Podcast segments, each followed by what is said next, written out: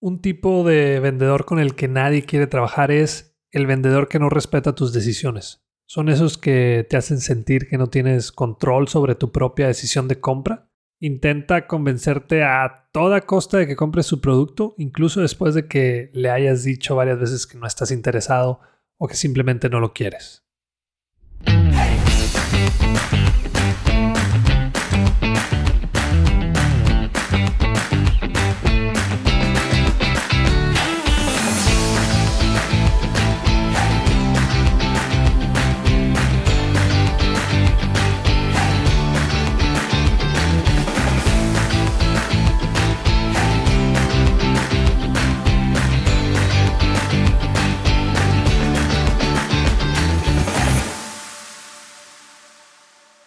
Bienvenido una vez más al podcast Bueno, Bonito y Valioso. Este es el episodio 113. Yo soy Daniel Rodríguez de la Vega, TED Speaker, conferencista internacional, fundador de Creces, host de este podcast y quiero enseñarte todo lo que sé sobre cómo encontrar tu valor en el mercado para que de una vez por todas dejes de competir en precio.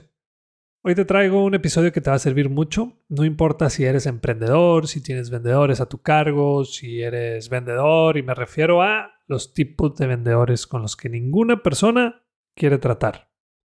Hace un par de años me tocó entrar a una tienda que tenía dos tipos de canastas. Una era de color naranja y la otra de color verde. Si agarrabas la canasta naranja, significaba que las personas que trabajaban ahí se podían acercarte a ti para ofrecerte ayuda. Pero si tomabas la canasta verde, significaba que preferías hacer las compras por tu cuenta y que no necesitabas ayuda o no querías ayuda. Ahora, si le sumamos a esto que la inteligencia artificial está supliendo algunos puestos en las empresas, pues si no te enfocas en crear buenas relaciones con tus clientes, tal vez puedas perder tu trabajo en un futuro no muy lejano. Pero bueno, vamos empezando con las razones por las que un cliente o una persona no quiere tratar con un vendedor. Esto no lo digo nada más yo, sino que hice una encuesta y estas fueron las respuestas. Primera razón, la falta de confianza, es decir, no te conozco y se me complica confiar en ti en el momento. Y se refiere a ese tipo de personas que ni siquiera piden permiso para atenderte. De repente llegan y te empiezan a querer vender lo que ellos quieren o lo que les deja más comisión. Segunda, la falta de conocimiento. Muchos vendedores están muy entrenados para vender sus productos o servicios que a la empresa se les olvida capacitarlos en el producto o servicio en sí. Estoy de acuerdo que lo que vende es el beneficio, o más bien lo que el producto o servicio hace por el cliente, pero el conocer por qué tu producto o servicio hace lo que hace en las personas es muy importante. Hace poco en un restaurante una de las personas que iba conmigo le preguntó al mesero, ¿qué me recomiendas? Algo que hayas probado y digas, este está muy bueno, este es el mejor que he probado. Y el mesero le contestó, la verdad es que tengo aquí una semana y todavía no he probado nada. la razón número tres, la falta de comunicación. Si te contara las veces que me han dicho, claro que sí, en un ratito me comunico contigo, te mando la información el día de mañana o mañana te aviso cómo va tu queja. O también se refiere a esos vendedores que te dicen que van a estar pendientes de cualquier cosa y no te contestan por ningún lado. Si no están para pequeños detalles, imagínate cuando tengas una emergencia. La cuarta razón es que se enfocan solamente en vender. Si tú como vendedor estás más enfocado en hacer una venta que en ayudar al cliente a tomar una buena decisión de compra, lo más seguro es que lo alejes. Yo como cliente quiero sentir que el vendedor está interesado en mis necesidades, en mis problemas y en ayudarme a encontrar la mejor solución, no simplemente que me vendas algo que no necesito. Y la quinta razón por la que no queremos tratar con vendedores es porque utilizan algunas técnicas como agresivas, esas de presionarte para que les compres, que no entienden un no como respuesta, también algunas técnicas engañosas con letras chiquitas y eso lo único que hace es que yo como cliente me aleje de ti como vendedor. Haz este ejercicio, imagínate que tú eres cliente ahorita. Actúa como tal y piensa en estas razones. No más para que recuerdes esas veces que no quisiste tratar o lidiar con un vendedor. Si esas acciones te molestan, ¿por qué permites que tu personal o que tú mismo las hagas con tus prospectos? Ahora sí, Vámonos con los resultados de la pequeña encuesta que hice. La pregunta era, ¿cuáles son los tipos de clientes con los que nunca quieres tratar? La mayoría de las respuestas me las olía o sabía que iban a aparecer, pero hubo un par que sí me sorprendieron y bueno, vamos empezando. El primer tipo de vendedor es el agresivo. Este tipo de vendedor es el que no te deja ni respirar. Se te acerca en cuanto pones un pie en la tienda o te llama por teléfono constantemente para tratar de venderte algo. No te permite ni siquiera mirar los productos con tranquilidad y te hace sentir presionado. Ahí te va. Una vez estaba haciendo un mystery shopper en una tienda con la que estaba por empezar a trabajar y era una mueblería. Yo solo entré a la tienda mientras estaba viendo algunos sillones y, y vi que una persona iba entrando a la tienda. En eso una de las vendedoras se empieza a acercar a esa persona que iba entrando y la reacción natural de él fue poner cara de susto y luego luego se dio la media vuelta y se fue. Salió corriendo. A ese grado hemos llegado. Este tipo de vendedores son el resultado de solo enfocarse en la comisión que se van a llevar. Sé que son importantes las comisiones, pero una comisión en ventas es el mero resultado de ayudar a una persona. El cliente va a comprar por sus razones y no por las tuyas así que ayúdalo a tomar una buena decisión de compra. El siguiente tipo de vendedor es el deshonesto. Este tipo de vendedor es el que te intenta engañar o mentirte para que compres su producto o servicio. Puede ser que te oculte información importante o te haga promesas falsas con tal de que cierres la venta.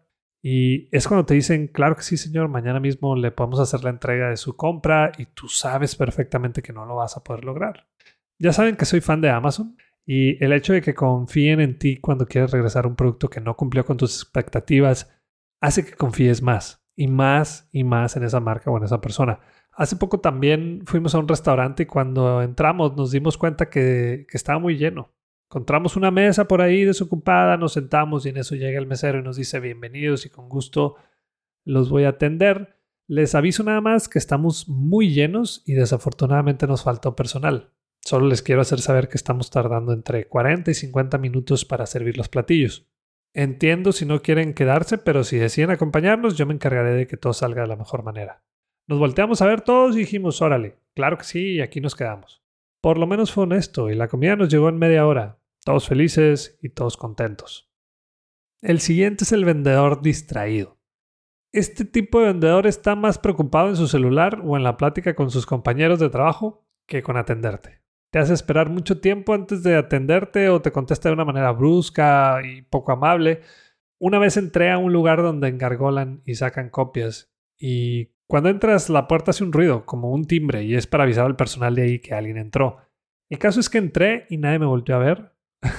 Obvio tampoco me dijeron nada. Había unas personas en sus computadoras y otro par estaban platicando ahí al fondo entre ellas.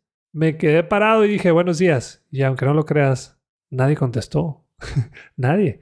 Me quedé aproximadamente un minuto más y ya vi que no me pelaban y pues me fui. El cuarto tipo de vendedor que nadie quiere es el desinteresado. Este es muy parecido al pasado y te lo explico con un ejemplo.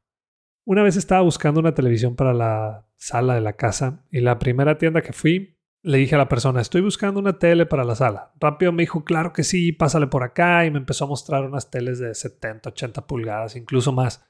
Me acuerdo que el precio andaba como entre los 60, 70, 80 mil pesos y yo, no necesito una tan grande. Y en eso me contesta, ah, por allá hay otras marcas y tamaños. Y se fue, o sea, me dejó. Son esos vendedores que cuando se dan cuenta que su comisión no va a ser tan buena como ellos quisieran, pues te dejan solo. Y el quinto y último tipo de vendedor con el que nadie quiere tratar es el vendedor que no respeta tus decisiones. Son esos que te hacen sentir que no tienes control sobre tu propia decisión de compra Van a intentar convencerte a toda costa de que compres su producto, incluso después de que les hayas dicho varias veces que no estás interesado o que simplemente no lo quieres.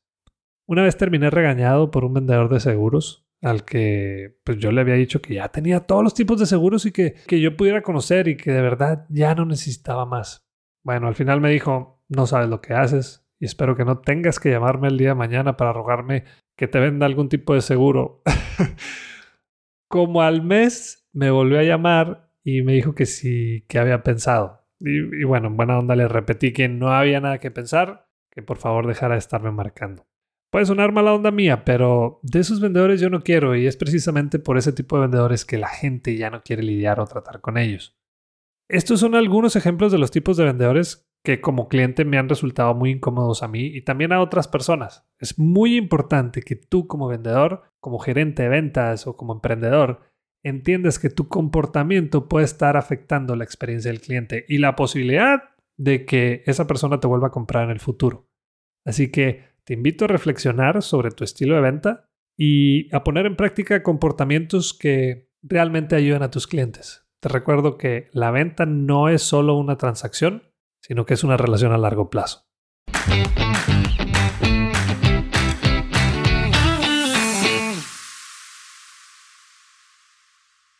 Seamos realistas. Toda la información que podamos tomar en un curso, taller o conferencia lo podemos encontrar en Internet, YouTube u otra plataforma. Pero ¿cuál es la ventaja de pagar por uno de ellos? El tiempo. En otras palabras, la curva de aprendizaje es mucho menor y es por eso que diseñamos en Creces la videollamada de mentoría. Es un espacio solo para ti, con herramientas, estrategias y tips que te van a ayudar a cumplir el objetivo que traes de una manera mucho más rápida. Entra a crecesmx.com y en la sección de Aprendamos vas a encontrar la videollamada. Muchas gracias y continuamos. Vámonos a la sección de preguntas y respuestas. Aquí va la primera. Esta la mandó Jaime. Estoy en una negociación para hacer un proyecto de video promocional con una empresa, pero son unos tiburones. Se ve que son expertos en ganar una negociación. Ese Jaime, saludos. Y ahí te va lo que yo pienso. Las negociaciones no se ganan o pierden. Una negociación es un proceso de intercambio de información, también de compromisos entre dos o más partes, y el objetivo pues es llegar a un acuerdo. Pero una buena negociación debe ser justa. No olvides que si te piden algo, tú tienes todo el derecho de pedir algo a cambio. Es decir, te piden un mejor precio, puedes modificar lo que vas a entregar o el volumen de compra, lo que sí te recomiendo es que nunca negocies lo que te hace diferente, porque luego vas a terminar compitiendo nada más en precio.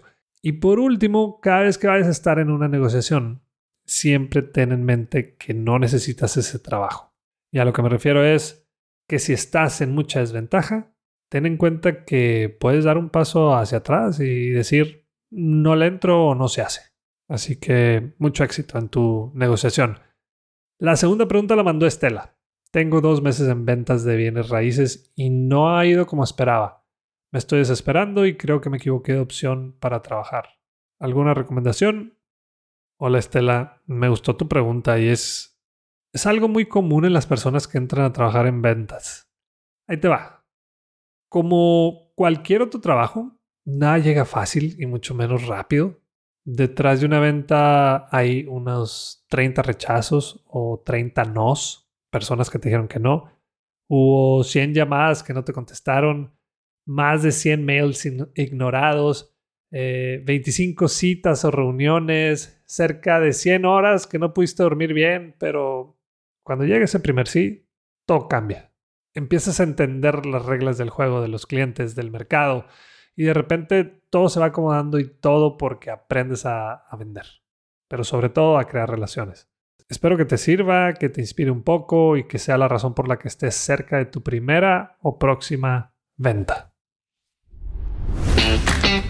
Y hasta aquí un episodio más. Si te ha gustado y servido este podcast y además quieres ayudarme a que más personas puedan cobrar un precio justo por su trabajo o servicio, que puedan vivir de lo que les apasiona y además encontrar su valor en el mercado, te pido de favor que te suscribas a este podcast, que le des clic en la campanita, que nos califiques con 5 estrellas en Spotify o que nos dejes una reseña en Apple Podcasts y que también compartas los episodios con tus conocidos y en tus redes sociales. Y la próxima vez que te digan por qué tan caro, muéstrate de acuerdo y acepta lo que vales con dignidad y seguridad.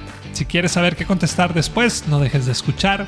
Bueno, bonito y valioso.